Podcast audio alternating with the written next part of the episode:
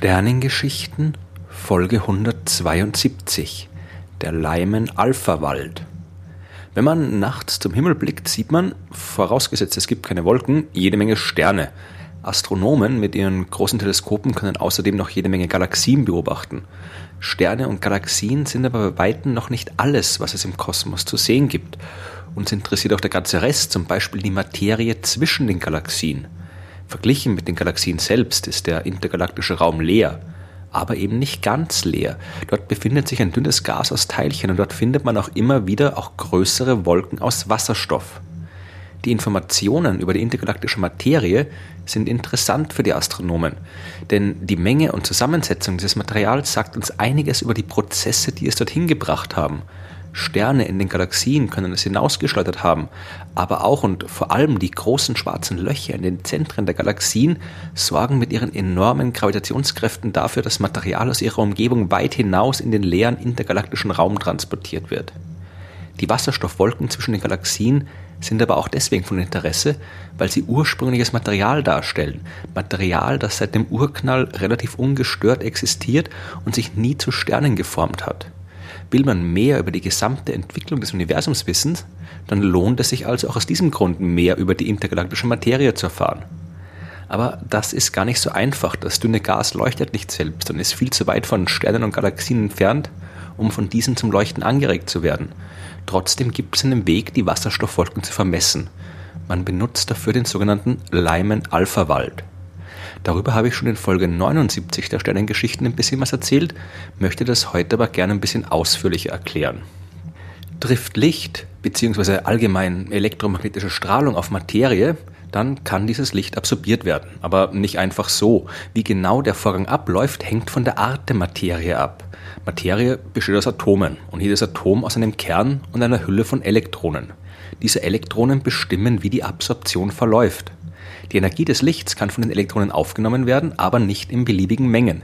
Die Energie muss gerade so groß sein, damit das Elektron von einem Energieniveau zu einem anderen wechseln kann. Eine der großen Erkenntnisse der Quantenmechanik besagt ja, dass Energie nicht in willkürlichen Mengen abgegeben und absorbiert werden kann, sondern nur in ganz konkreten Energiepaketen, den Quanten. Die Menge an Energie, die in einem Elektron steckt, bestimmt, in welcher Entfernung vom Atomkern es sich aufhält. Und da die Energie nur in bestimmten Mengen verfügbar ist, kann sich auch das Elektron nur an bestimmten Orten befinden, den sogenannten Schalen bzw. Energieniveaus, und auch nur zwischen diesen Schalen hin und her wechseln. Das Wasserstoffatom hat beispielsweise in seiner Hülle nur ein einziges Elektron. Befindet es sich gerade im niedrigsten Energieniveau, also in der untersten bzw. dem Kern am nächsten gelegenen Schale, dann sind ganz bestimmte Energiemengen notwendig, um es in eine höhere Schale zu heben. Will man es von der ersten in die zweite Schale heben, braucht man dafür Licht, das eine Wellenlänge von exakt 121,5 Nanometern haben muss. Nur dieses Licht hat die richtige Menge an Energie, die vom Elektron aufgenommen werden kann. Für einen Wechsel von der ersten in die dritte Schale braucht das Licht eine Energie von 102,5 Nanometern. Von der ersten in die vierte Schale sind es 97,2 Nanometer und so weiter. Alle Übergänge eines Elektrons von der ersten zu einer der höheren Schalen werden zusammen als Lyman-Serie bezeichnet, benannt nach dem amerikanischen Physiker Theodor Lyman, der das im Jahr 1906 erstmals ausgerechnet hat. Und der Übergang von der ersten zur zweiten Schale ist der Lyman-Alpha-Übergang, der kann, wie schon gesagt, nur stattfinden, wenn Licht mit einer Wellenlänge von 121,5 Nanometern auf das Wasserstoffatom trifft. Wenn also Licht auf eine Wolke aus Wasserstoff trifft, dann wird der Großteil dieses Lichts die Wolke ungehindert durchqueren. Der Anteil des Lichts, der eine Wellenlänge von 121,5 Nanometern hat, wird von den Elektronen der Atome aber absorbiert und fehlt dann danach. Und genau das kann man auch beobachten. Astronomen können das Licht ferner Himmelskörper analysieren und nachsehen, wie viel davon mit einer bestimmten Wellenlänge bei uns ankommt. Diese Technik nennt man Spektroskopie und die fehlenden Bereiche des Lichts Spektrallinien. Fehlt gerade das Licht mit einer Wellenlänge von 121,5 Nanometern, findet man also genau dort eine Spektrallinie, dann weiß man, dieses Licht hat unterwegs eine Wolke aus Wasserstoff durchquert. In der Realität ist es allerdings nicht ganz so einfach. Wenn es um die intergalaktische Materie geht, dann sind natürlich auch sehr, sehr große Distanzen im Spiel. Das Licht ferner Galaxien ist Millionen oder Milliarden Jahre unterwegs, bis es bei uns angelangt ist. Es stammt aus enorm großer Entfernung und das hat Folgen. Betrachten wir zum Beispiel einen Quasar. Über diese hell leuchtenden Zentren ferner Galaxien habe ich ja schon in Folge 52 der Sternengeschichten ein bisschen mehr erzählt. Quasare sind so hell, dass sie auch noch in enormen Entfernungen beobachtet werden können. Das Licht eines Quasars wird auf seinem Weg zu uns nun höchstwahrscheinlich irgendwo im intergalaktischen Raum auf eine dort befindliche Wasserstoffwolke treffen. Ein Teil des Lichts wird, wie vorhin beschrieben, absorbiert. Jetzt muss man allerdings berücksichtigen, dass sich das Universum ausdehnt. Der Raum zwischen unserer Galaxie und der weit entfernten intergalaktischen Wasserstoffwolke expandiert. Von uns aus gesehen entfernt sich die Wolke also, genauso wie der Quasar selbst. Sein Licht erscheint uns daher auch rot verschoben, genauso wie sich die Tonhöhe der Sirene eines Polizeiautos verändert, das an uns vorbeifährt und sich entfernt. Wir sehen daher die Spektrallinie des Lyman-Alpha-Übergangs auch nicht bei 121,5 Nanometern, sondern entsprechend verschoben. Wie weit die Spektrallinie verschoben ist, das hängt von der Entfernung der Wasserstoffwolke ab.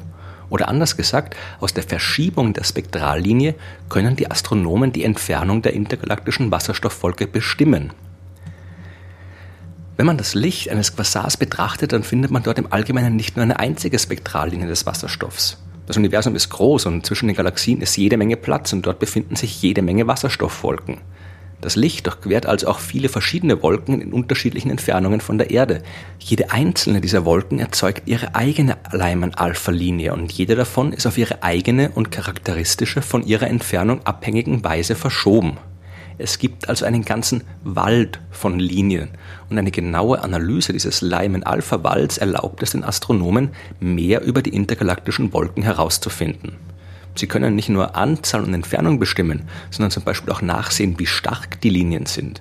Je größer die Wolken sind und je dichter das Wasserstoffgas dort vorliegt, desto mehr Licht wird auch absorbiert und desto stärker ist die entsprechende Spektrallinie. Die Dichte und Größe der Wolken wird wiederum von den umliegenden Galaxien beeinflusst.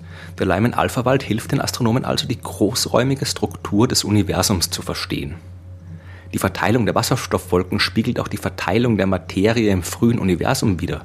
Sie wird von Phänomenen wie der dunklen Energie beeinflusst, die für eine beschleunigte Expansion des Kosmos sorgt.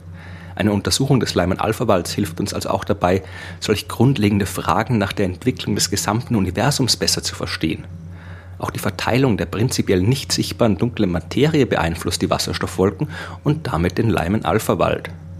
Die Analyse des Lyman-Alpha-Walds gehört zu den wichtigsten Methoden der Kosmologie. Und hier zeigt sich wieder einmal, wie in der Astronomie die großen und die kleinen Dinge zusammenhängen.